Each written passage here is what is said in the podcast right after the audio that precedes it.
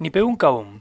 La langosta es un animal suave y pulposo que vive dentro de un caparazón rígido. Ese caparazón rígido no se expande. Entonces, ¿cómo es que la langosta crece? Porque una langosta crece. Bueno, cuando la langosta llega al límite de crecimiento del caparazón, el caparazón se vuelve una gran limitante y la langosta se siente bajo mucha presión y muy incómoda. Entonces se va debajo de una formación de piedras para protegerse a sí misma de los depredadores, deja su caparazón y produce uno nuevo.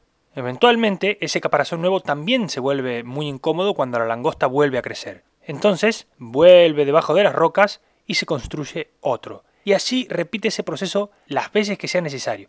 El estímulo que permite a la langosta crecer es justamente el sentirse incómoda. Si las langostas tuvieran doctores nunca crecerían porque al momento de sentirse incómodas irían al doctor, el doctor les recetaría un Valium y se sentirían bien con su limitante de forma que nunca se quitarían el caparazón. Por eso debemos darnos cuenta que los tiempos de estrés son también tiempos que representan señales para el cambio o para el crecimiento.